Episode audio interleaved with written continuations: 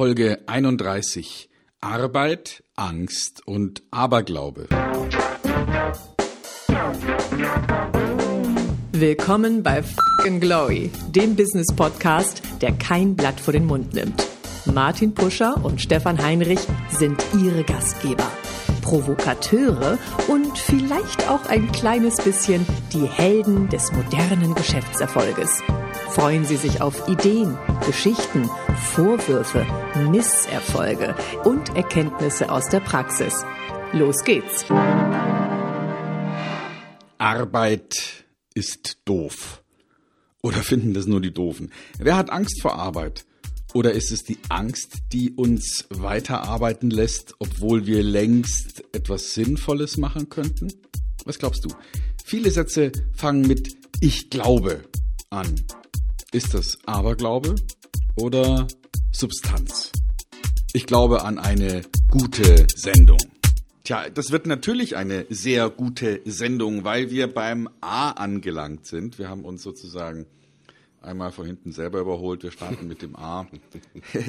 Und also so eine Sendung zu machen, ist doch eigentlich keine Arbeit, oder? Das ist doch Spaß. Also, Stefan, das ist wie immer eine Freude, aber dennoch steckt Arbeit dahinter. Ja, und das Arbeiten hat so seine Tücken, vor allen Dingen dann für viele Leute, wenn sie morgens zur Arbeit gehen müssen, zum Beispiel.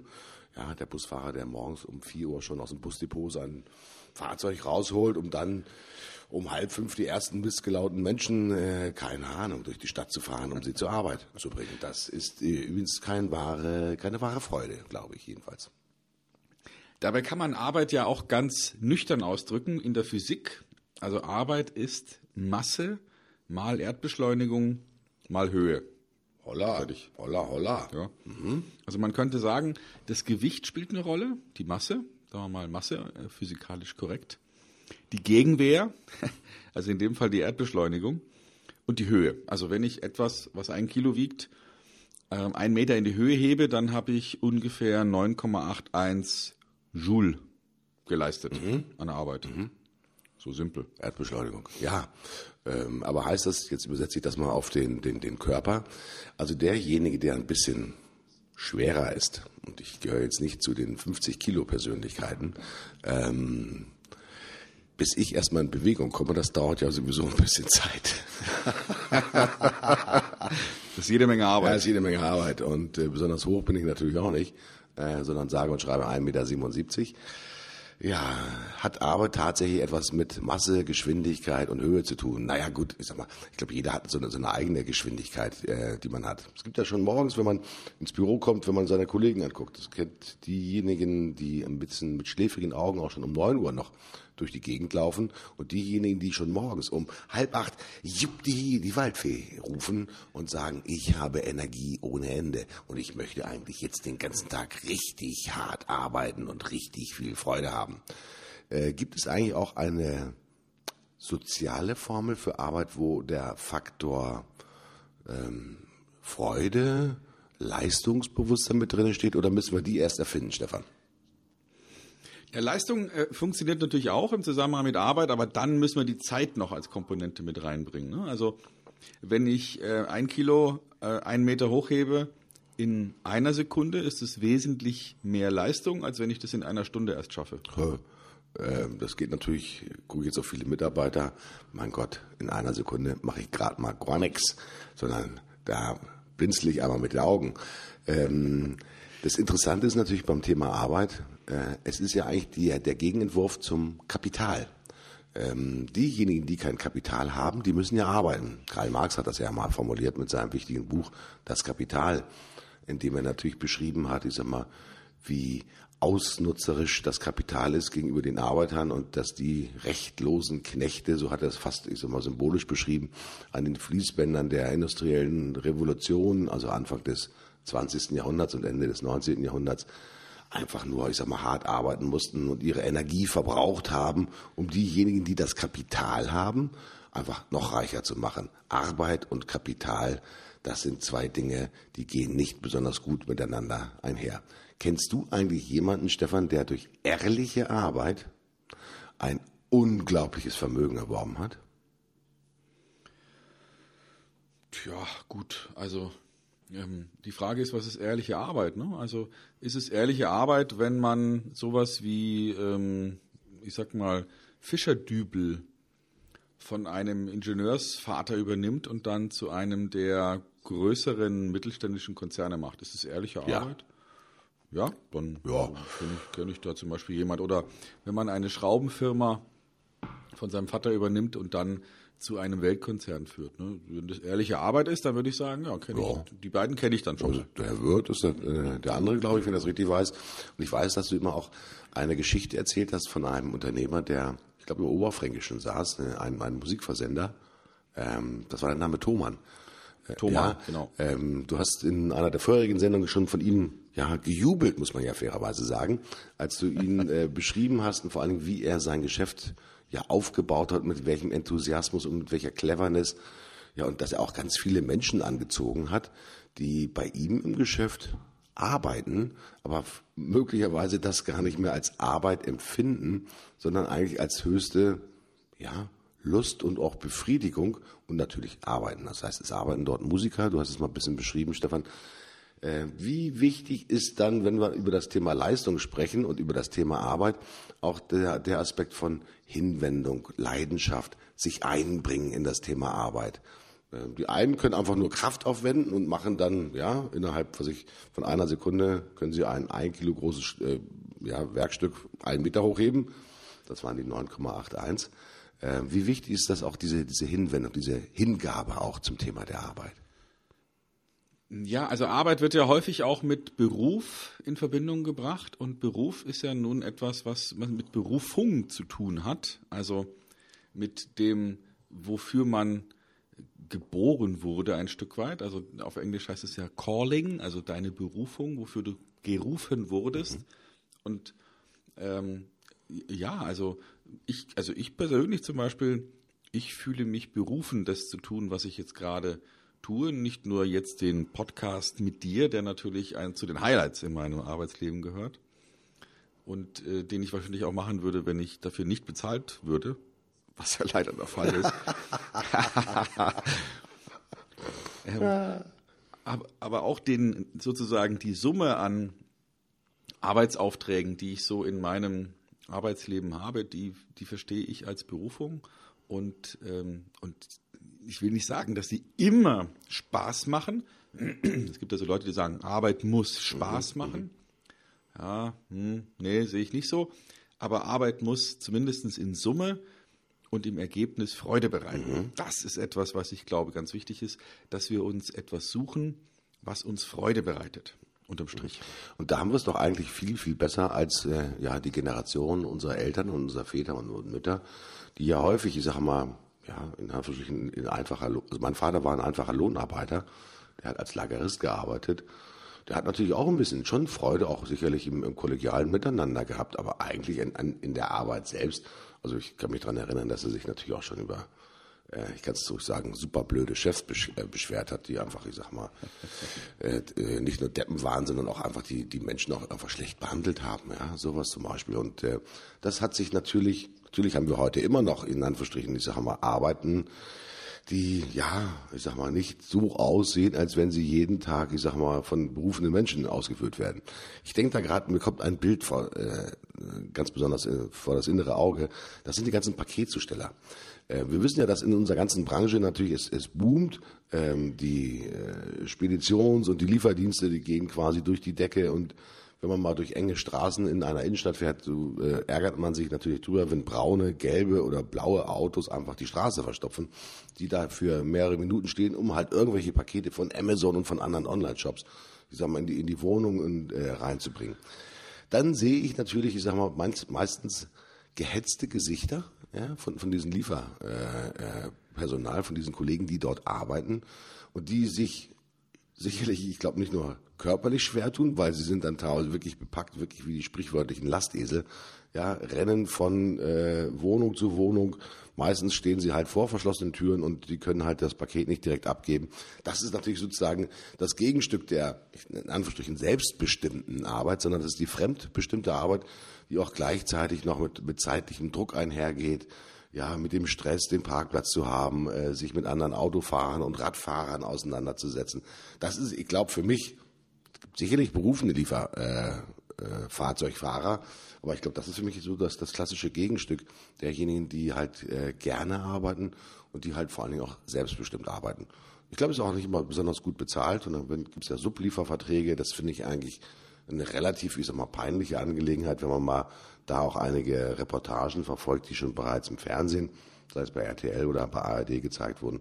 Das ist sozusagen die, ja, will ich sagen, die untere äh, Seite der Leiter, äh, aber das ist auf jeden Fall nichts, was wirklich, ich sag mal, selbstbestimmt große Freude macht.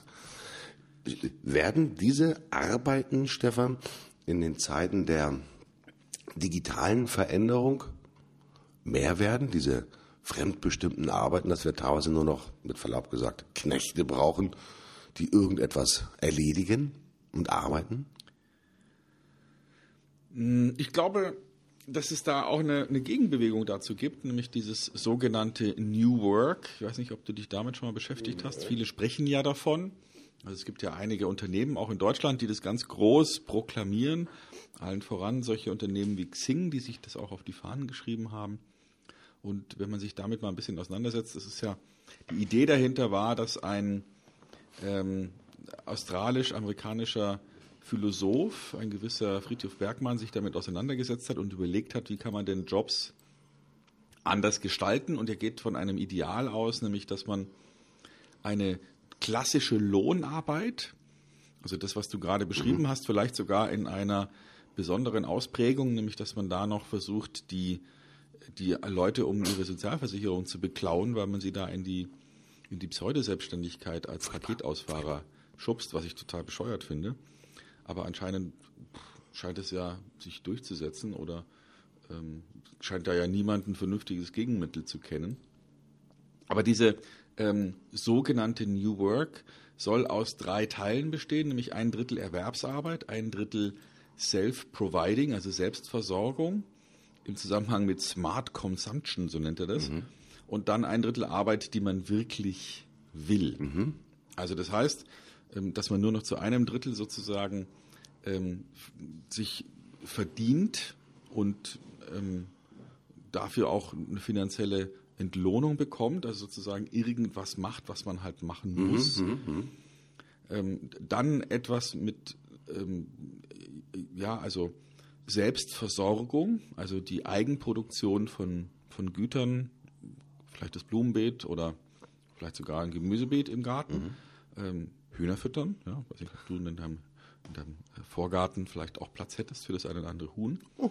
Und dann ein Drittel Arbeit, die man wirklich will, also die einem sozusagen die, ähm, die gedankliche mhm. ähm, Freiheit geben, den gedanklichen Auslauf und das, was man tatsächlich erreichen will. Und natürlich ist es jetzt nicht so gedacht, dass man also jeden Tag dieses Drittel irgendwie hinkriegt, sondern dass man sich vielleicht auf Jahresebene oder vielleicht auch auf Dekadenebene solche Freiräume schafft, um dann das zu tun, was man tun will. Mhm. Hat das was? Klingt erstmal gut, ja, finde ich. Hört ja. sich für mich auch sinnvoll an. Mhm.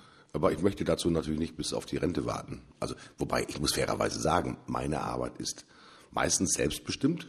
Okay, der Kunde bestimmt natürlich auch mit, aber ich freue mich über meine Arbeit, äh, stehe sehr gerne auf und habe meistens doch ein Lächeln im Gesicht, wenn ich hier ins Büro komme.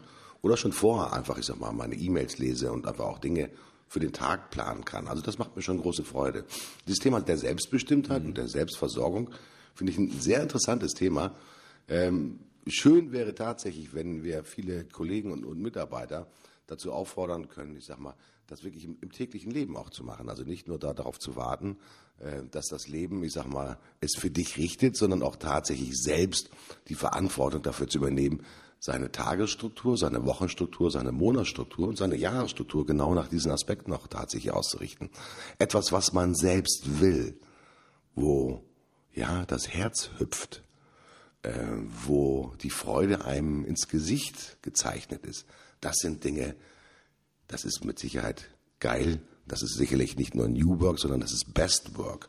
Äh, das zu erreichen ist natürlich nicht ganz einfach, weil ähm, das Thema Arbeit ist natürlich auch von ja, manchmal von Sorgen und von Nöten geprägt. Äh, äh, habe ich genügend Arbeit? Es gibt, wir haben immer noch einen kleinen Sockel von, von sogenannten, was ich nicht nur sogenannten, von Arbeitslosen. Ich glaube, es sind immer noch zwei Millionen Menschen und äh, ich bekomme auch immer wieder noch unaufgeforderte Bewerbungen von Kollegen im, im Arbeitsprozess. Die möchten gerne in den Arbeitsprozess wieder zurückkommen, aber die haben vielleicht aufgrund von ja, besonderen äh, Schicksalsschlägen, von besonderen zeitlichen Abfolgen in ihrer Vita teilweise natürlich Brüche und haben vielleicht auch sozusagen diesen, diesen Anschluss nicht mehr geschafft an die berufliche Qualifikation, die heute erforderlich ist, um halt in einem Unternehmen, das halt im Kreativbereich unterwegs ist, halt wirklich noch Anschluss zu finden. Schwierige Situation. Wir haben und wir wollen ja eigentlich auch niemanden abhängen, ja. Also wir wollen ja die, die Menschen mitnehmen auf die Reise des sogenannten New Works oder im Bereich der Arbeit. Aber es ist schon echt schwer. Warum haben wir immer noch ja so einen, einen doch relativ hohen Sockel der Arbeitslosen? Es sind ja nicht nur Menschen, die nicht arbeiten wollen, sondern viele haben natürlich immer auch die ja, Motivation, auch belohnt zu werden für Arbeit. Denn Arbeit ist natürlich etwas Schönes, wenn man dafür eine besondere Belohnung erfährt. Sei es nicht nur, dass man halt einen Monatscheck bekommt am Ende eines Monats für die geleistete Arbeit, sondern auch Anerkennung, Wertschätzung. Das sind natürlich genau solche Währungswerte, die genauso wertvoll und genauso wichtig sind natürlich wie das Geld, das man bekommt für seine Leistung. Ja, Arbeit, Stefan, ist ein, ein Thema. Hm da steckt noch ganz viel drinne. Vor allen Dingen, wenn man es diesmal auf die ja, sozial-psychologische Komponente natürlich auch äh, betrachtet. Was meinst du neben der rein physikalischen Definition, die du äh, vorhin auch erwähnt hast, neben dem Thema der New Work, was sollte zukünftig auch noch sozusagen unsere, unsere Arbeit bestimmen? Wie schaffen wir es tatsächlich, Mitarbeiter, Kollegen, Menschen, Persönlichkeiten, Männer, Frauen mit noch mehr ja, Selbstbestimmtheit, mit, mit mehr ja, Wertschätzung in der Arbeit auch tatsächlich zu begegnen. Hm. Hm, vielleicht, vielleicht, wenn man mal so die Geschichte der Arbeit ähm, Revue passieren lässt, wenn es sowas wie einen frühzeitlichen Arbeitsbegriff war, dann hat sich der sozusagen von alleine ähm, erschlossen, von alleine ergeben. Man ging halt Bären sammeln, man ging halt jagen, man musste vielleicht das eine oder andere Holz sammeln, also Arbeiten, die sozusagen genau diesen Begriff von Selbstversorgung äh, am besten treffen. Vielleicht auch aufgrund der Tatsache, dass die Technologie noch nicht weit entwickelt war, hat genau diese Art der Selbstversorgung sehr viel Zeit in Anspruch genommen. Also der klassische Sammler und Jäger ähm, hatte aber trotzdem noch genügend Zeit, um in Ruhe zu leben. Wenn man das vergleicht mit, mit einer in Anführungsstrichen Entwicklungsstufe später, ein Landwirt, ähm, der musste wesentlich mehr arbeiten mhm. für sein Auskommen. Also es, es, ähm, der hat wesentlich mehr Zeit aufwenden müssen, um sein, wie es so schön heißt, Tagwerk zu verrichten. Also ein Fallensteller und, und, und, und ein Bärensammler und, und ähm, jemand, der einfach sozusagen im Einklang mit der Natur lebt und sich versorgt mit Dingen, die halt so diese Natur bietet, musste weniger Zeit aufwenden, um sich zu ernähren, als ähm, später die Landwirte.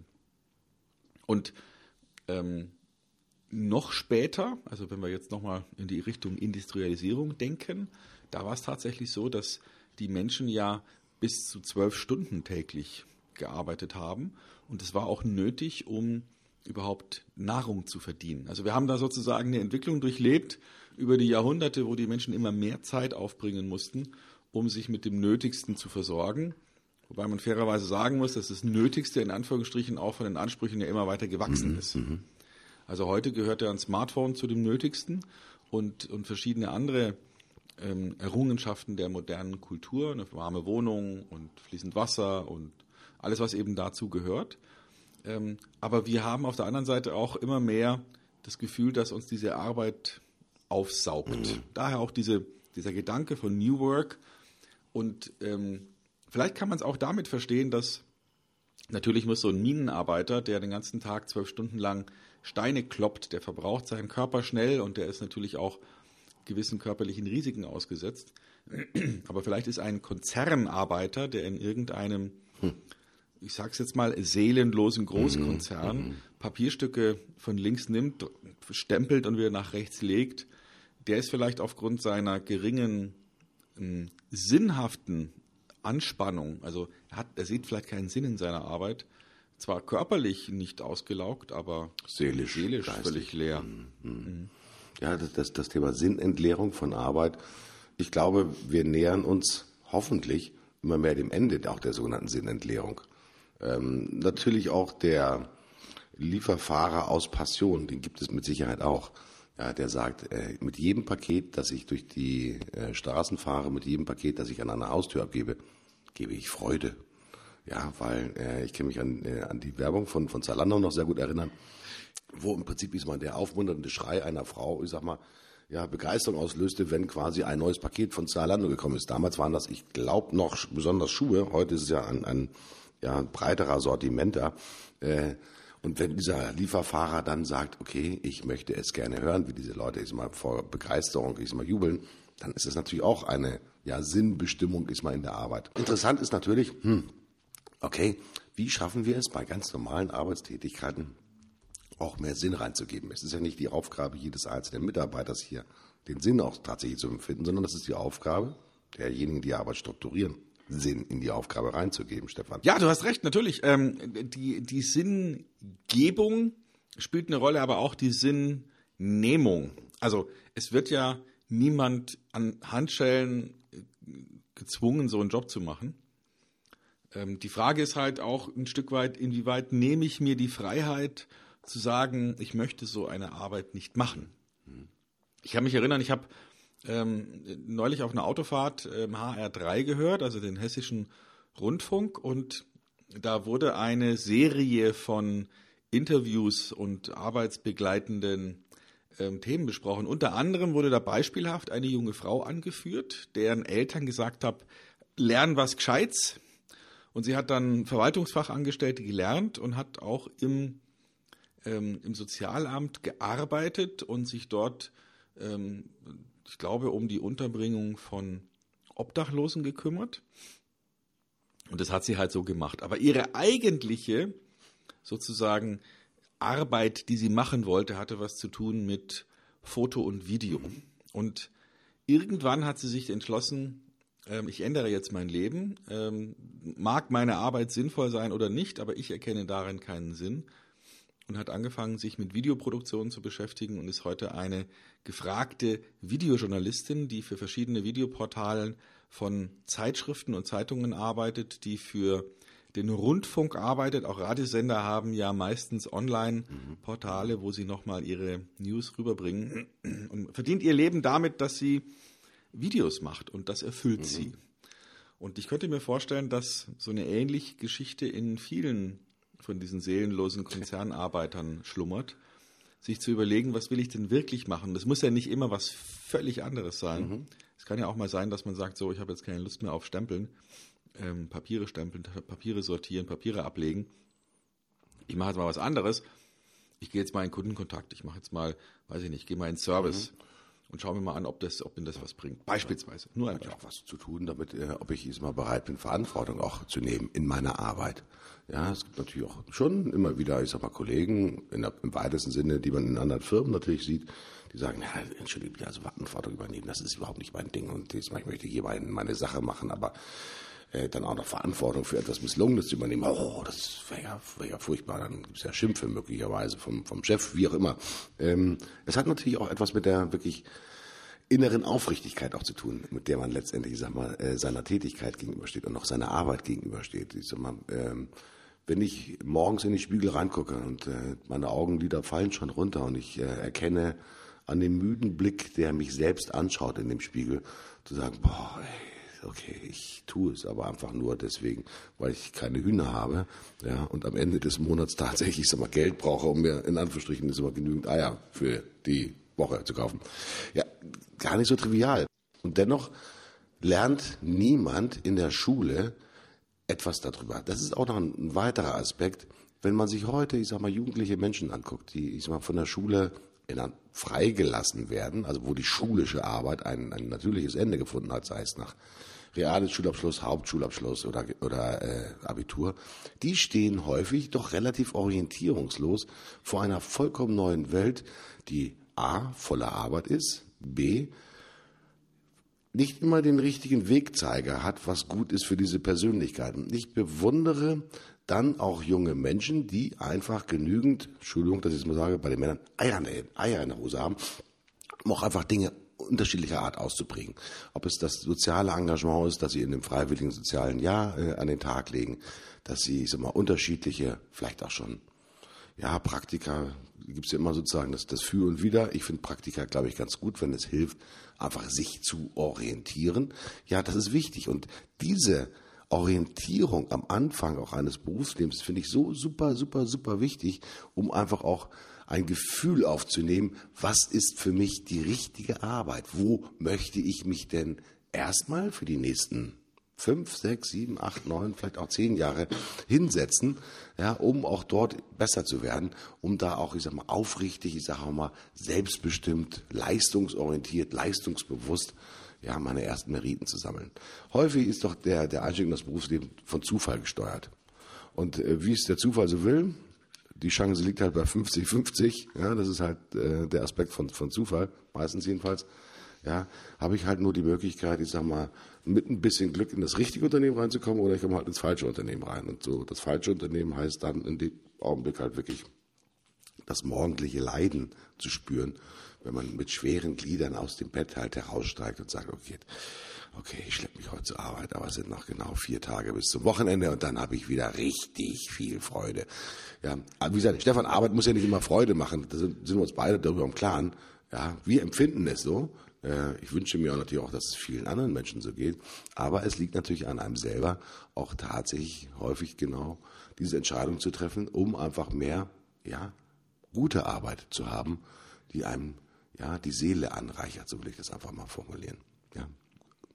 Ich denke, es gibt zwei Komponenten. Also zum einen kann ich natürlich als, wie es so schön heißt, Arbeitnehmer mir auch überlegen, okay, was gebe ich mir denn für einen Sinn in meiner Arbeit? Ja, du hast gerade eben vielleicht auch ziemlich kontrovers den Paketausfahrer angesprochen, der könnte natürlich auch denken, mit jedem Paket bringe ich Freude und das erfüllt mich, wenn er das will.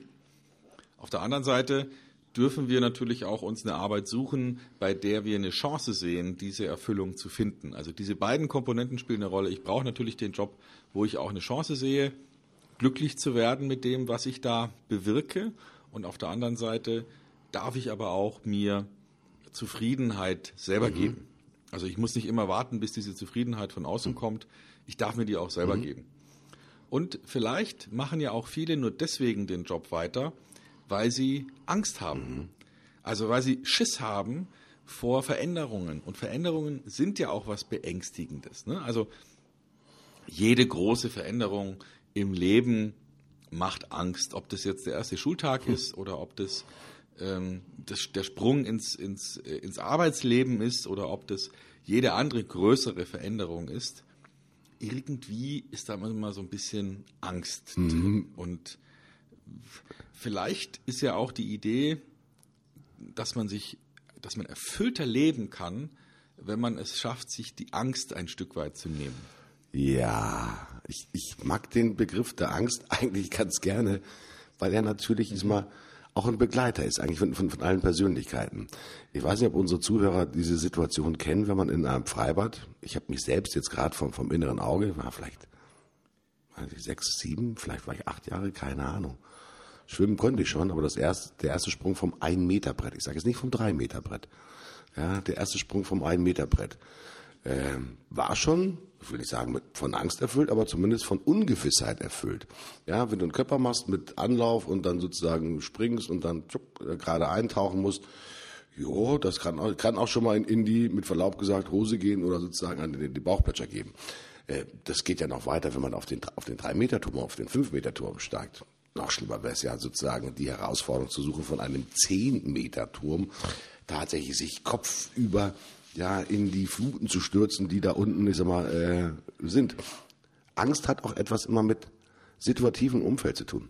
Ähm, ich glaube, dass es natürlich immer wichtig ist, auch den klaren Blick dafür zu haben, in welcher Situation ich mich bewege. Angst ist ja auch natürlich erstmal etwas Positives, nämlich auch den, einen Flucht, Fluchtreflex auszulösen, weil wenn der Panzer gerade unkontrolliert um die Kurve kommt und drohte mein Auto, ich sag mal, richtig platt zu machen, dann wäre es gut, ein Stück weit Angst zu haben, weil Angst schüttet ja Adrenalin aus, ja, und sorgt dafür, zumindest bei der Mehrzahl der Menschen, dass man einen sogenannten natürlichen Fluchtreflex auch tatsächlich hat. Angst ist nicht nur etwas, was uns einschränkt. Angst, positive Angst, ist etwas, was uns antreibt und was uns genügend auch Kraft gibt, diese mal etwas anderes zu machen. Ich sehe Angst nicht nur einseitig als das Thema German Angst, sagt man ja so häufig, wenn man äh, auch im internationalen Umfeld sich bewegt. Ja, ihr mit eurem Sorgen rumgetrage, ihr mit eurem scheiß Datenschutz, was wollt ihr eigentlich? Ich sag, pisst euch permanent in die Hose, wenn es darum geht, dass irgendjemand eure Daten haben will, die jeder schon hat. Ihr habt das nun die Facebook-Freunde sind, die Google-Freunde sind und alle möglichen App-Betreiber, die natürlich schon äh, ganz kräftig an unseren Daten ich sage jetzt nicht verdienen, aber an unseren Daten mit organisiert helfen, ich sag mal, neue Lösungen und neue Services zu entwickeln, die wir dann irgendwann kaufen wollen. Ist Angst immer nur die dunkle Seite der Seele, Stefan? Also ich habe hab mal versucht herauszufinden, ob es gute Literatur gibt, um den Unterschied zwischen Furcht und mhm. Angst zu erklären. Und so wie es aussieht, ähm, geht es dahin, dass man sagen könnte, Angst ist etwas Unspezifisches. Also ich habe Angst vor Höhe, ja, also das ist ja keine akute mhm. Bedrohung. Mhm. Oder ich habe Angst vor Spinnen. Ich kenne jetzt niemand, der von einer Spinne schon mal ernsthaft angegriffen worden ist. Ähm, oder eben Furcht. Und das ist jetzt etwas sehr Spezifisches. Das ist gerichtet auf eine ganz bestimmte konkrete Bedrohung. Mhm. Also ich gehe um die Ecke und da steht ein Raubtier. Mhm. Oder ich sitze in einem Raum und werde von einem relativ großen Hund angekläfft und fürchte mich davor, dass er mich beißt mhm, oder so. Mhm. Ja, also das eine ist sehr konkret, ähm, ist eine konkrete Bedrohung, das ist Furcht. Und Angst ist unspezifisch. Und es gibt ja auch im internationalen Sprachgebrauch die sogenannte German Angst. Also das heißt, ähm, der Begriff von Angst, der deutsche, das deutsche Wort von Angst ist international ein Begriff für ähm, zögerliches ähm, sich fürchten vor der Zukunft oder vor irgendwelchen mhm. Entwicklungen. Mhm. Und vielleicht haben wir Deutschen das ja, weiß ich nicht, mit, mit der Muttermilch aufgesogen, diese Angst, dass wir so generell irgendwie unterwegs sind und uns denken, Mist, ähm, ich sollte das lieber nicht tun oder ich habe Angst vor Arbeitslosigkeit, um, um mal so ein Beispiel zu nehmen, ähm, weil da gibt es ja keine konkrete Bedrohung. Also klar, wenn man arbeitslos ist, es ist eine neue Situation, die man irgendwie lösen muss, meistens dadurch, dass man sich wieder einen Job verschafft. Für die meisten geht es ja. Ähm, aber trotzdem haben ganz viele Leute, auch Leute, die noch nie arbeitslos waren, eine Angst vor der Arbeitslosigkeit. Mhm. Und die Frage ist, ähm, wer ist dafür verantwortlich? Also ist Angst etwas, was selbstgesteuert ist, was wir uns auch selber wegbügeln können, wenn wir uns damit auseinandersetzen. Vielleicht auch mit Hilfe von Therapeuten oder anderen professionellen Hilfen. Oder ist Angst etwas, was wirklich fremdverschuldet ist? Also vielleicht ist da auch eine gute Definition, dass man sagt, Furcht ist etwas, was tatsächlich von außen mhm. kommt. Also was wirklich da ist. Und Angst ist etwas, was ich mir einrede. Das ist eine ganz schöne Definition. Also ich sag mal, den, den Begriff Furcht äh, habe ich nachvollzogen. Ist mal das Auto, das um die Kurve kommt, ich mal, äh, mich droht anzufahren. Ja, der kläffende Hund. Ich habe da so viele auch kindliche Beispiele, gerade obwohl du das erzählt hast im, im Kopf, wo ich auf dem Weg zur Schule immer den, die, die Straßenseite wechseln äh, musste, weil auf der anderen Seite eine mhm. riesengroße Dogge ja, am Zaun immer wartete. Und Doggen sind eher, ich glaube, freundliche Hunde und eher gemütliche Hunde.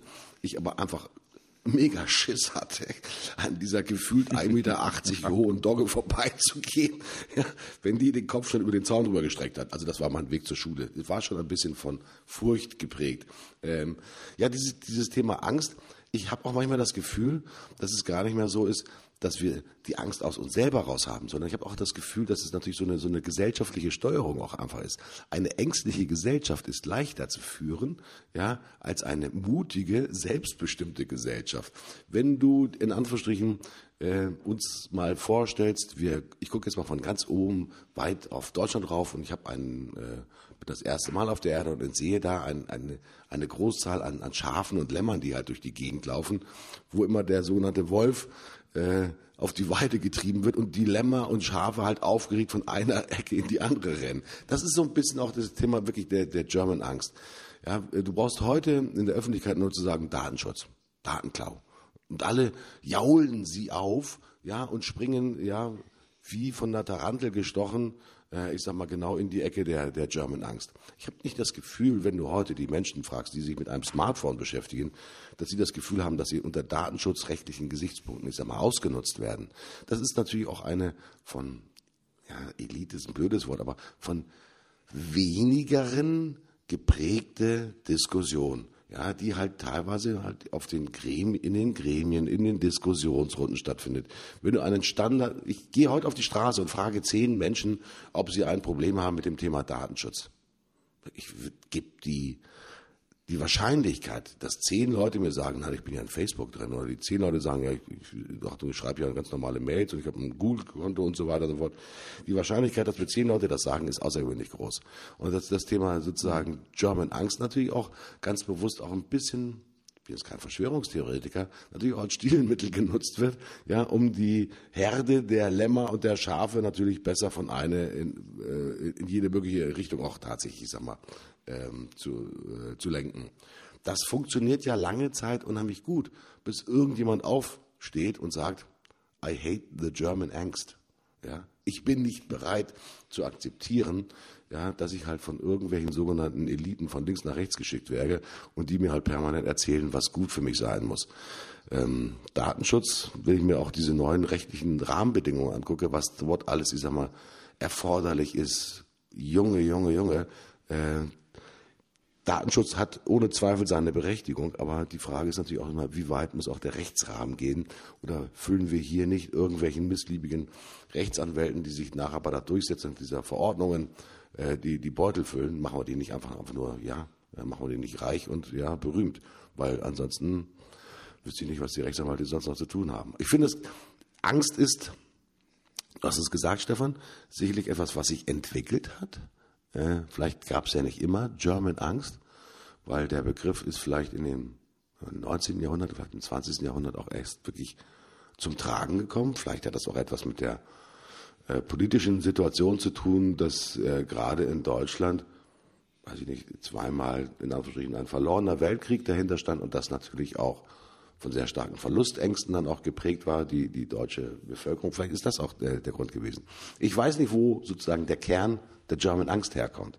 Diese Zögerlichkeit ist ja etwas, was nicht nur bekannt ist, sondern was man auch gerne immer wieder sieht. Ja, dieses äh, ja, Zurückhalten von Forschheit, ein bisschen Mut, ja, auch äh, Dinge gerne mal ausprobieren. Ja, und vor allen Dingen ist man auch mutig, halt in die Zukunft zu gehen. Das sieht man ja auch in der Politik.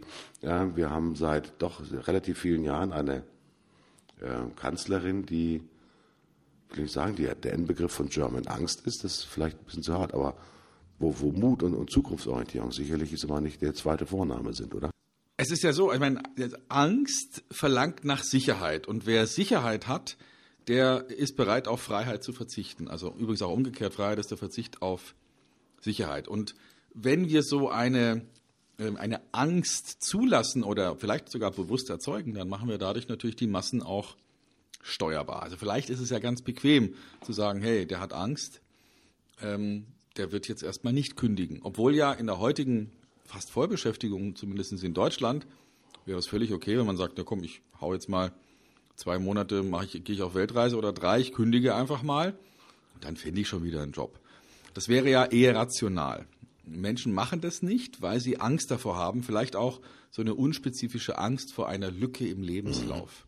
Und ich erinnere mich an, äh, an so einen Facebook-Post, wo so ein Dialog zwischen einem ähm, Personalverantwortlichen, einem HR-Chef und einem, ähm, einem Mitarbeiter, den er einstellen will, kurz geschildert wird. Und der Personalchef sagt, Sie haben da eine Lücke im Lebenslauf.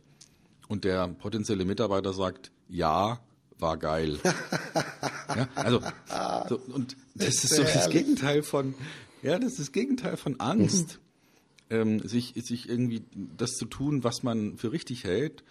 Und also ich weiß nicht, ob es dir auch so ging, aber mir hat man auch immer eingeschärft, pass bloß auf, dass du keine Lücke im Lebenslauf hast, die du nicht erklären kannst, weil das wäre ganz Furchtbar. schlimm. Furchtbar. Und aber stimmt das? Ich weiß nicht. Nee, also ich kann das gar nicht beurteilen. Ich, ich war noch nie Personalchef, aber ich habe jetzt noch nie bei Mitarbeitern auf Lücken geachtet und die dann negativ bewertet, wenn ich die Ist eingestellt vielleicht auch so ein Aberglaube, der einem da so äh, rübergeworfen wird. Leute, habt keine Angst vor Lücken im Lebenslauf. Äh, so wie Stefan das eben gerade gesagt hat, das war geil. Ja, ich habe ein so breites Grinsen gerade im Gesicht, weil ich mir natürlich auch vorstelle, was genau diese Persönlichkeit gemacht hat. Ähm, das, was viele junge Menschen tun, bevor sie in das Berufsleben reingehen, die, ich habe das Gefühl, die sind ja alle in Neuseeland und Australien. Ja, das ist ja sozusagen en vogue, äh, erstmal nach der Schule nach Australien oder nach äh, Neuseeland zu fahren, um erstmal was auch immer zu machen. Zu tauchen, bisschen Work and Travel zu machen, auf jeden Fall fremde äh, Kulturen vielleicht auch kennenzulernen. Lücken sind gut. Lücken helfen nämlich, auch die Gedanken zu ordnen und auch ein bisschen zu sortieren und auch etwas mitzunehmen, nämlich andere Impulse. Die Gesellschaft, in Anführungsstrichen sozusagen, die Gesellschaft als ganz großes Konzept will natürlich nicht, dass Menschen selbstbestimmt sind und sich eigentlich eigene Gedanken machen. Denn der, im Sinne einer politischen, gesellschaftlichen Führung ist es gut, wenn sich die Menschen immer nur die Gedanken machen, die ich ihnen vorbete. Weil dann lassen sie sich natürlich auch angemessen führen. Weil das ist tatsächlich auch etwas, was dem Personalchef vielleicht auch wirklich die Schweißperlen auf die Stirn treibt. Dann wird jetzt kriege ich hier möglicherweise einen Mitarbeiter, der noch anfängt, selbst zu denken und Eigeninitiative entwickelt, ganz besondere Eigeninitiative und der auch vielleicht, ich sag mal, die Dinge, die wir machen, ja, hinterfragt, ja, und dann auch vielleicht sagt, nö, ich sag mal, das, was ihr hier macht, das ist nicht mein Konzept. Äh, ich bin nicht bereit, diesen kulturellen Weg, den diese Firma eingeschlagen hat, mitzugehen. Finde ich total eine geile Idee. Wir brauchen, ich glaube, auch ein bisschen mehr diese Erwachsenheit und auch diese, ja, nicht Aufrichtigkeit, diese Selbstbestimmtheit auch zu sagen, was kann ich auch als arbeitender Mitarbeiter in einem Unternehmen halt wirklich reingeben. Und es ist nicht nur, äh, dass ich halt hier bestimmte Leistungen erbringen muss, im Sinne von das Gewicht hochheben, ja, und meine Kilojoule und äh, verbrauchen muss, sondern auch wirklich mehr reinzugeben, nämlich im Sinne von Sinn in eine Tätigkeit reinzugeben und Engagement und Leistungsbewusstsein und auch Leistungsorientierung. Wohlwissend, dass man immer wieder auch innehalten muss, um zu sehen, okay, was ist gut für mich? Also bewusst Lücken zu produzieren. Die natürliche Lücke, die wir beide äh, und die mit meisten Mitarbeiter haben, ist ja das Wochenende. Äh, und man sieht dann natürlich, dass die ja, Mitarbeiter natürlich an diesem Wochenende auch hart arbeiten, um wir ja den emotionalen, manchmal leer gelutschten Tank wieder aufzufüllen, ja, um dann wieder Montag äh, den Tank sich von manchen Arbeitgebern wieder entleeren zu lassen. Leute, macht das Spiel nicht immer mit. Das ist manchmal erforderlich, wenn man dann mal die Arschbacken zusammenkneifen muss und wichtige Aufgaben auch tatsächlich erledigen muss. Stefan, jetzt äh, muss ich da auch letztendlich, ich sag mal, in der Personalpolitik bei Unternehmen, wir sind beide keine gelernten HR-Manager, tatsächlich etwas ändern, um zu sagen, Leute, achtet auf die Lücken im Sinne von, wer keine Lücken hat, ist blöd. Du, ähm, ich bin mir nicht sicher, ob die das wirklich wollen. Ich könnte mir vorstellen, dass es für ähm, ein Unternehmen, vor allem ein größeres Unternehmen, gar nicht so schlecht ist, wenn die Leute ähm, sich wohlfühlen einerseits, da wo sie sind, aber auch ein bisschen Angst haben vor der Welt da draußen. Und, und deswegen gefügiger sind, schlicht und einfach. Ich könnte mir vorstellen, dass in einem großen Unternehmen eher sicherheitsorientierte Menschen arbeiten, weniger risikobewusste unternehmerische Typen und deswegen ähm, ja, sich Mitarbeiter auch manchmal ganz bewusst für ein größeres, aber langweiligeres Unternehmen entscheiden. Hatte auch gerade so einen Fall jetzt in der, in der jüngeren Vergangenheit äh, in, in meinem Unternehmen, in meiner Agentur, wo eine Mitarbeiterin, die, die erstmal im Rahmen eines ähm, Praktikums da war, sich dann gegen eine Vollanstellung zu einem sehr vernünftigen Gehalt entschieden hat, weil sie lieber einen ähm, Job in einem, ich sag mal, staatsnahen Unternehmen äh, annimmt, der sicherlich langweiliger ist und sicherlich weniger Herausforderungen bietet, aber halt sicher. Da fällt halt die Selbstversorgung auch einfach leichter, weil bei dir muss man ja richtig auch mal den Kopf anstrengen. Und manchmal ist es ja für, für manche ja, Persönlichkeiten ist es einfacher, einfach einen ja, routinierten Job zu machen, weil sie sagen, ich sehne den Zeitpunkt 17 Uhr hervor, wenn ich dann sehr gut gelaunt aufs Fahrrad mich drauf setze und sage, jetzt kann ich endlich das machen, was ich schon immer machen wollte. Keine Ahnung, abhängen, Bücher lesen, was auch immer, Freunde treffen, äh, feiern. Ich glaube es gar nicht, ich glaube gar nicht, dass die Arbeitsbelastung mhm. ist. Ich glaube, dass es eher in dem Fall ähm, nicht so sehr darum ging, wie, wie geregelt die Arbeitszeiten sind, was, was ja jetzt auch äh, nicht wirklich herausfordernd ist, ähm, sondern die wirklich sagen, ja, nee, lieber was Sicheres. Mhm. mhm. Also lieber gehe ich als, ich sag mal, Staatsangestellter oder nahezu Staatsangestellter, als jetzt hier in so einer relativ kleinen Agentur mit 10, 12 Leuten zu arbeiten, wo es mir Spaß macht und wo ich es mhm. gut finde, aber wo ich eben ähm, vielleicht das Gefühl habe, ich bin nicht sicher. Mhm. mhm. Ja? Und ja, die, die Abwesenheit von Sicherheit ist eben Freiheit und das kann auch schon mal Angst machen. Freiheit kann schon mal Angst machen, ähm, weil man eben nicht genau weiß, was morgen passiert. Und wer damit umgehen kann, wer mit dieser Art von, von Unsicherheit und Angst, unspezifischer Furcht sozusagen umgehen kann, ich glaube, der kann sowas wie Freiheit wirklich hm. erleben. Und genießen und natürlich auch daran wachsen. Weil, ich sag mal, derjenige, der in Anführungsstrichen weniger Angst empfindet, der traut sich ja auch mehr. Und wenn man sich mehr traut, dann wächst man.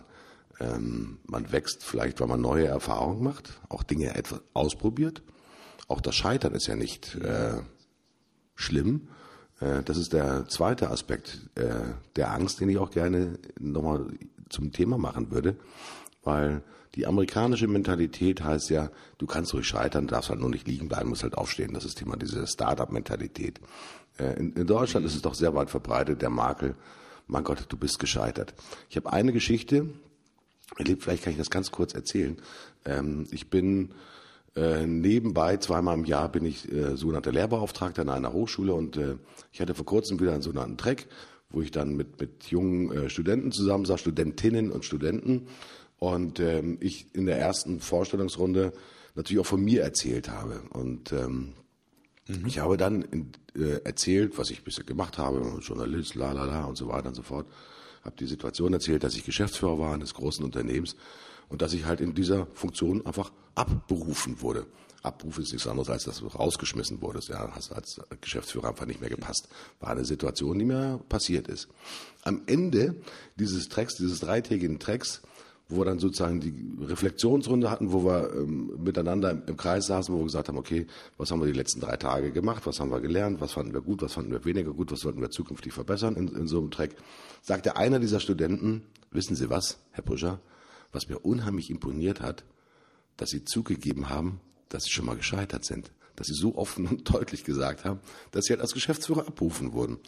Ich habe da so still in mich hineingelächelt, ich habe das als, als positive Reflexion für mich genommen ähm, wir neigen manchmal auch dazu, uns natürlich sozusagen mit einem Marketinggepränge zu ummanteln, ja, und ein bisschen wie der kleine Superman durch die Gegend zu, zu rauschen, dass wir alles perfekt hinbekommen.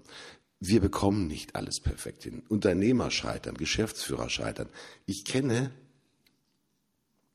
keine Persönlichkeit, die nicht schon einmal ein paar Schläge in den Nacken erhalten hat. Und äh, wenn du auf deine eigene Karriere guckst, Stefan, das weiß ich natürlich, ist ja auch nicht immer alles nur steil nach oben gegangen, sondern da gab es natürlich auch Veränderungen, ja, wo man äh, in dem Augenblick vielleicht mal einen Schritt nach hinten gehen muss oder einen Schritt zur Seite gehen muss und den Druck, der in einem von den Gesellschaftern, amerikanischer, japanischer, was auch immer, äh, auferlegt wird, um zu sagen, nee, das mache ich nicht mit, weil das ist nicht sozusagen meine Company, das ist nicht meine Kultur. Und ich bin nicht bereit, mich so weit persönlich zu verbiegen, um dieser Kultur, ich sage mal, Erfolge zu leisten. Also dieses Scheitern hat natürlich aus meiner Sicht heraus auch manchmal sehr positive Aspekte. Wäre ich damals nicht abberufen worden als Geschäftsführer, hätte ich mich vielleicht nicht selbstständig gemacht. Und äh, dieses Selbstständigmachen hat ganz anderes Konzept meines Lebens auch ermöglicht, das ich so vor als angestellter Geschäftsführer gar nicht für möglich erachtet hätte. Ich habe eine ja, neue Freiheit gewonnen, die manchmal natürlich auch von ein bisschen Angst immer wieder geprägt wird. Gerade dann, wenn man eine Firma aufbaut, läuft nicht immer alles äh, super glatt und man, man nimmt auch jede Krise, äh, die kommt, äh, nimmt man natürlich auch mit und die hat auch Auswirkungen auf, auf die Bilanzen und auch auf die Gewinnsituation eines Unternehmens, auch auf das Thema Wachstum. Aber eigentlich gehört Scheitern für mich einfach auch ein Stück weit mit dazu, wenn es nicht dieses grundsätzliche Scheitern ist. Also wenn es der Einschnitt auch in einem Lebenslauf ist, dann zucke ich jetzt heute mal die Schultern, und zwar aus der Rückwärtsbetrachtung und sage, nö, das war überhaupt nicht schlimm. Wenn es natürlich vor dir steht, also in der Rückwärtsbetrachtung sind ja viele Dinge einfacher äh, zu argumentieren und auch ich sag mal, positiv darzustellen. Wenn ich natürlich in einer Situation bin, äh, wo ich sage, hm, jetzt werde ich als Geschäftsführer abberufen, was mache ich denn jetzt? Ich, ich habe jetzt keine Aufgabe mehr. Ja, es sind äh, doch manchmal recht hektische Bewegungen, die man dann auch auf dem Personalmarkt sieht, wie schnell diese Menschen eigentlich eine ähnliche, fast sogar die gleiche Position eigentlich wieder haben wollen, um auch im sozialen Kontext gegenüber den Nachbarn, gegenüber Freunden und Bekannten immer wieder zu signalisieren, ich bin wer. Und zwar, ich bin wer aufgrund meiner gesellschaftlichen Stellung, aufgrund meiner Tätigkeit, die ich ausübe. Ich kann sagen, ich bin Geschäftsführer eines großen mittelständischen Unternehmens oder wie auch immer. Das heißt auch diese Neigung der Menschen, sich immer wieder mit äh, ja Dingen zu umhängen und zu prängen, das ist schon ganz wichtig. Und ich glaube, da kommt auch nochmal ein Aspekt der, der Angst her. Auf der anderen Seite ist das ein Aberglaube, Stefan. Ich glaube, dass der Aberglaube, ja, über die, über die sozusagen lückenlose Personalentwicklung, über die Karriereentwicklung, das ist einfach ein Aberglaube. Ja, ich glaube, wir leben am stärksten davon, wenn wir auch so diese krummen Lebensläufe haben. Also wo Menschen Vielschichtigkeit, ja, auch Dinge ausprobiert haben, auch vielleicht wieder bewusst zurückgehen, weil sie sagen, nee, das war wirklich nichts für mich, sondern meine Aufgabe sehe ich doch eher in dem Bereich, das habe ich jetzt vielleicht auch einfach erfahren. Also der Aberglaube der sogenannten Schornsteinkarriere, ich glaube, den können wir endgültig ja, ad acta legen, oder?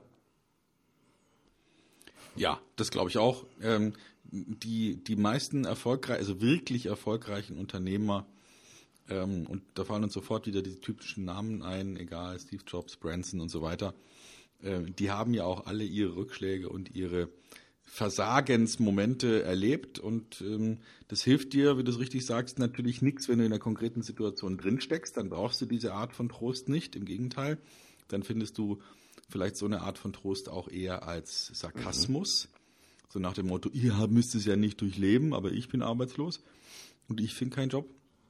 Aber auf der anderen Seite, wenn man dann das von etwas mehr Abstand betrachtet, retrospektiv oder auch jemand, der jetzt nicht direkt betroffen ist, hat vielleicht die Möglichkeit, da ein bisschen entspannter drüber nachzudenken. Deswegen meine Idee für jemand, der sich gerade in einer Situation befindet, die von großem Angstgefühl geprägt ist, holt euch einen Coach. Das muss ja nicht unbedingt jemand mhm. sein, den man jetzt im Berufsverzeichnis findet, aber holt euch jemand, der euch da rausleitet. Mhm. Äh, ist aber natürlich auch erstmal die, die Anforderung, ich muss es erkennen, dass ich, dass, dass, dass ich selbst nicht mehr weiterkomme. Und, und wenn ich selbst erfahren habe, dass ich nicht mehr weiterkomme, dann geht es natürlich auch darum, jemanden zu finden, der einem ja diese Guidance gibt. Ähm, und das sind natürlich auch gute Gespräche, die man auch einfach, ich sag mal, erstmal führen muss. Weil den, den Coach finde ich ja nicht einfach so äh, aus dem Telefonbuch, sondern der Coach ist etwas, das ist auch eine sehr persönliche Angelegenheit. Das ist etwas, wo ich mehr auch gucken muss, wie komme ich in ein Gespräch rein? Versteht der mich? Hat der auch, ich sag mal, Ansätze und Ideen, die bezogen auf meine individuelle Persönlichkeit auch tatsächlich passen?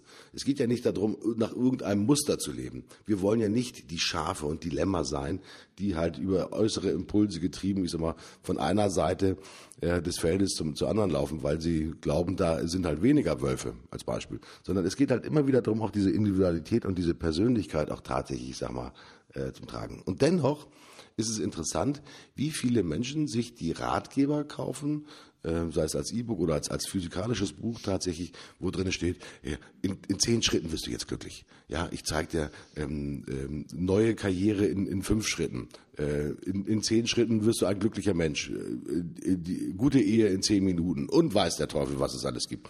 Stefan, der Markt der Ratgeber ist ja voll, ja, von genau diesen, die, die, diesen Aspekten. Es gibt natürlich klar, die guten Ratgeber, die halt auch wirklich reflektierend daran gehen und immer wieder auch symbolisieren und auch signalisieren, achte auf deine individuelle Situation, weil du sollst hier nicht nach einem Schema F vorgehen, sondern du sollst halt hier wirklich, sag mal, in Reflexion deiner eigenen individuellen Situation gucken, welche Maßnahmen und Möglichkeiten helfen dir denn, ja, dich in eine Richtung zu entwickeln, wo du auch wirklich deine persönliche Erfüllung, und zwar deine Lebens- oder deine Arbeitserfüllung auch tatsächlich siehst. Ähm, das mhm. Ratgeber, ganz, ganz wichtig, aber auch hier, ist ja, äh, der dritte Buchstabe zum A ist das Thema Aberglaube. Ganz viel Aberglaube ist natürlich dabei. Ich kaufe mir ein Buch, ich lese das Buch, ja, und dann wird alles gut. Ähm, wenn das so wäre, würde, würden bestimmte Bücher halt wirklich, ich sage mal, gar nicht auf den Markt kommen, sondern die Lust der Menschen, sich, ich sag mal, immer wieder neue Bücher, Ratgeber anzugucken und durchzulesen, ist natürlich davon geprägt, dass die Menschen sagen, ich will besser werden. Aber Leute, der beste Ratgeber ist immer noch das Leben. Ähm, und der beste Ratgeber ist die Reflexion mit einem Coach.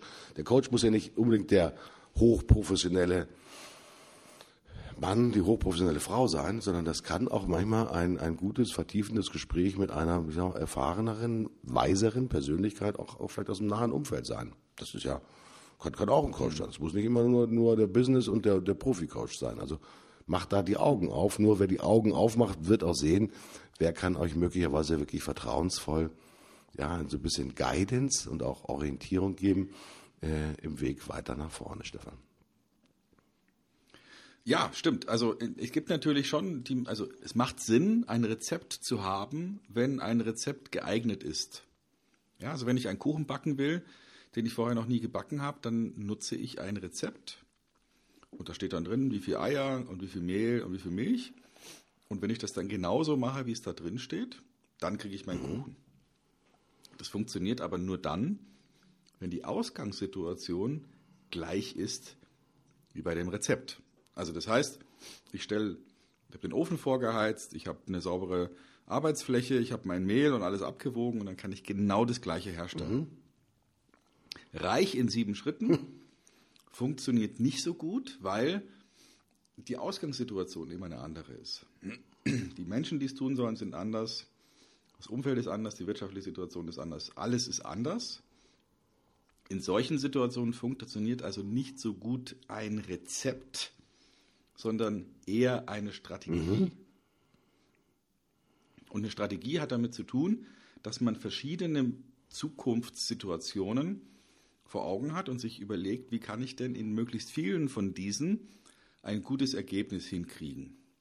Also das ist der Unterschied zum Rezept, dass man eine ungewisse Zukunft hat, einen ungewissen Ausgang hat und trotzdem mit großer Wahrscheinlichkeit erfolgreich ist. Nicht garantiert, also auch die beste Strategie kann in die Hose gehen, wenn es eben gerade besonders ungünstig läuft. Das ist für viele schwer zu verstehen, aber tatsächlich gibt es gute Strategien, die nicht funktioniert haben in einem bestimmten Moment. Mhm.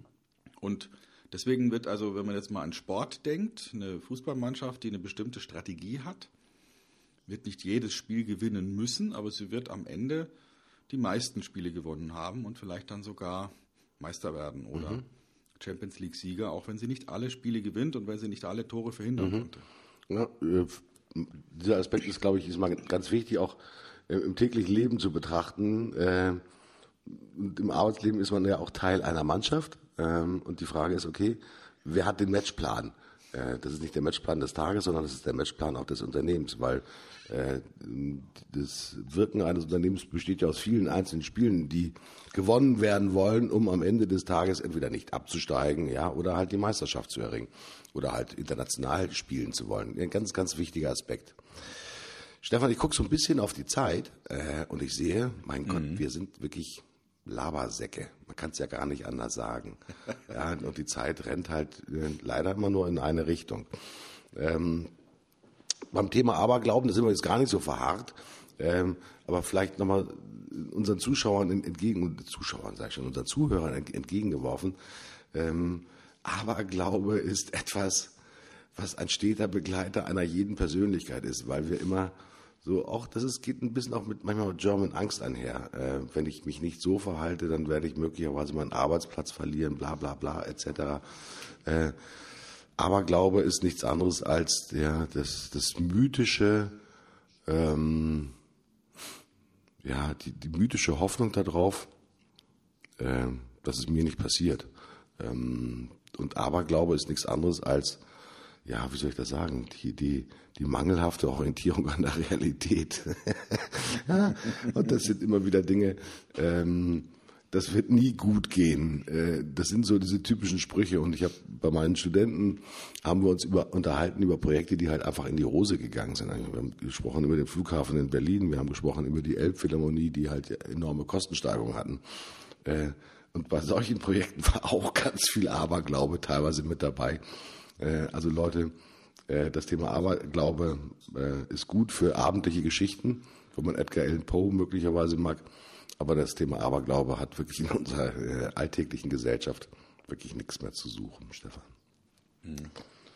Die, die, moderne Version davon haben wir ja auch schon mal besprochen, den berühmten, die berühmte Cargo-Kult, mhm. also wo man etwas glaubt, von außen erkennen zu können und dann eine innere Wahrheit hineinprojiziert. Und ich denke mal, da, da scheitern viele dran. Martin, ähm, deine Woche, ähm, gab es was Positives und oder was Negatives, ja. was du loswerden Ich habe schon ein bisschen angedeutet, was das Positive, die, die äh, Zusammenarbeit mit den Studenten äh, an den drei Tagen, ähm, das war wieder einmal äh, anstrengend. Äh, das ist ganz einfach so, weil die jungen Leute sind auch zehrend, die wollen unheimlich viel wissen und, und äh, wir sind auch in einen guten Diskurs miteinander gegangen. Äh, aber es beflügelt mich, äh, weil ich auch gesehen habe, dass die Lust einfach auch haben, etwas zu lernen. Und ähm, ich habe die, die Studenten gefragt, ist mal, wie habt ihr das? Habt ihr vorher einen klaren Blick da von diesem Track gehabt? Das ging um das Thema Projektmanagement im, im, im weitesten Sinne. Da sagten die, ja, wir haben natürlich schon mit anderen äh, Studenten vorgesprochen, was uns da erwartet.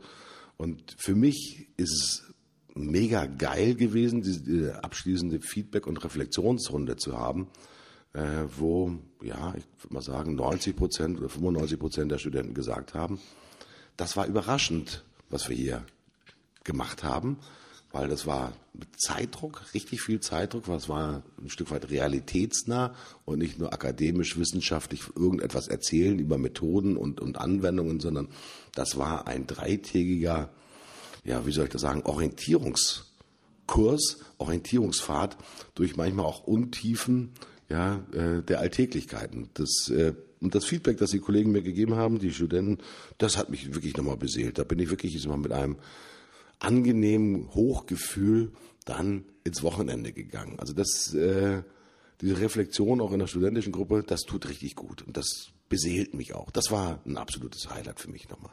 Gab es bei dir was, Stefan, wo du gesagt hast, Wii das war aber eine coole Nummer? Also freut mich dein, dein, dein Feedback. Ähm, es ist immer cool, mit jungen Leuten zu arbeiten und zu sehen, hey, die können da tatsächlich was damit anfangen, was wir alten Säcke da so von uns geben und, und nutzen das dann auch für ihre Karriere und ihr weiteres Leben. Das finde ich außerordentlich beseelend. Na, ich habe etwas, was eher auch in die andere Richtung geht mhm. diesmal. Ähm, ich möchte mich nochmal über die Infrastruktur ärgern und ähm, möchte der Regierung, der Politik eine, einen Impuls mitgeben, den sie vielleicht aufgreifen werden, auch wenn ich vermute, dass es möglicherweise verhallen wird. Aber ich habe den Eindruck, dass wir als eine der führenden Nationen in, in der Welt, als eine der reichsten Nationen in der Welt, eine Sache aus den Augen verlieren, nämlich unsere Infrastruktur. Mhm. Wir haben schon mal drüber gesprochen in Sachen Netzausbau. Ähm, ich habe am Sonntagabend ein Erlebnis gehabt. Ich habe um 17.30 Uhr jemand in, in Mannheim am Bahnhof ähm, abgeliefert äh, und hatte da einen ganz, kurzes, äh, ganz kurzen Stopp und durfte dann nochmal 90 Kilometer Richtung Ludwigsburg, Bietigheim-Bissingen, falls es jemand kennt, fahren. Mhm. und habe für diese Strecke sage und schreibe viereinhalb Stunden Wie gebraucht. bitte? weil ähm, sozusagen die komplette Infrastruktur rund um Mannheim verkehrsmäßig zusammengebrochen ist. Also keine Totalsperren, aber ein völliges Versagen in Sachen Verkehrsstromleiten. Ich kann ja gar nicht sagen, was die, was die letztendliche Ursache war. Es war ähm, am, am Hockenheim war wohl eine Veranstaltung, möglicherweise gab es auch ein Fußballspiel, das weiß ich nicht. Aber es hat tatsächlich viereinhalb Stunden gedauert für 90 Kilometer. Wahnsinn. Ähm, und ich meine jetzt nicht nur Autobahn. Also Autobahn habe ich dann irgendwann verlassen, auch Landstraße. Es war eine einzige ähm, nicht mehr aufzulösende Verkehrskatastrophe. Verbunden natürlich auch mit solchen Sachen wie Funklöchern und, und, und dem, dem Ende der Versorgung. Also ich denke mal, wir müssen darauf achten, dass wir als Gemeinschaft, als ähm, europäische Gemeinschaft, als vielleicht auch deutsche Gemeinschaft darauf achten, dass wir unsere Infrastruktur erhalten und pflegen und ähm, dies, das viele Geld, das wir auch teilweise durch Neuverschuldung erzeugen, ähm, wirklich investieren und nicht nur verbrauchen für irgendwelchen Kram, weil äh, sonst übergeben wir unseren ähm, jungen Leuten, die nach uns diese Gesellschaft managen müssen, eine marode, völlig verschlissene Infrastruktur und die dann wieder aufzubauen, vielleicht auch ähm, zu einem Zeitpunkt, wo vielleicht die Wirtschaft nicht so gut läuft wie jetzt, das wäre wirklich schlimm. Und ich meine damit nicht noch mehr Baustellen. Also Ja. wer, wer sich in Deutschland von A nach B bewegt, weiß, die Anzahl der Baustellen ist eine Katastrophe. Ähm, ich würde dringend dafür plädieren, weniger Baustellen und die aber konsequenter zu Ende führen. Ich weiß nicht, welche Maßstäbe da angesetzt werden, aber offenbar nicht, ähm, wie, wie, wie du es jetzt auch bei deinen Studenten gelehrt hast, cleveres, zügiges Projektmanagement, sondern eher, also mach's mal, ähm, mach's mal sarkastisch. Ich habe das Gefühl, dass irgendwo einer eine Zehnerpotenz zu viel Absperrpömpel bestellt hat und die jetzt einfach auf die Straße müssen. Und, und deswegen werden auch so, so Pseudobaustellen. Also so, so mein Eindruck. Ja. Ich habe den Eindruck, dass, dass das, was wir gerade mit unserer Infrastruktur machen, insbesondere Verkehrsinfrastruktur, Dateninfrastruktur, ist eine Katastrophe und wird uns als Wirtschaftsnation irgendwann auf die Füße fallen, wenn wir nicht wirklich das Steuer rumreißen und dafür sorgen, dass das aufgeräumt wird. Ja, äh, da hilft manchmal auch der Blick in, in andere Länder. Ich war äh, vor kurzem in, auf einer bekannten Urlaubsinsel, äh, die eine sowas von mittlerweile geil aufgebaute Struktur, äh, Infrastruktur hat.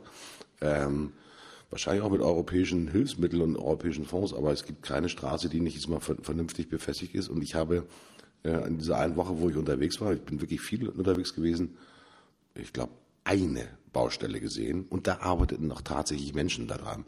Äh, also es geht auch in tatsächlich, ich sag mal, auch vielleicht im kleineren Rahmen, Dinge halt so zu organisieren, dass sie halt einfach, ich sag mal, relativ schmerzfrei für die allgemeine, für die Allgemeinheit und für die all, allgemeine Gesellschaft jetzt mal über die Bühne gebracht werden. Gut. Äh, und es hat noch etwas mit Innovation zu tun, weil viele dieser Baustellen ähm, wir haben so einen Fall hier oben gehabt, da ist nochmal eine Autobahn richtig abgesackt. Keine Ahnung, auf wie vielen Metern. Die Autobahn ist noch nicht 100 Jahre alt. Ja, äh, wo man dann auch sieht, im Prinzip, ich sag mal, eine neue riesengroße Baustelle. Ich glaube, die A20 war das.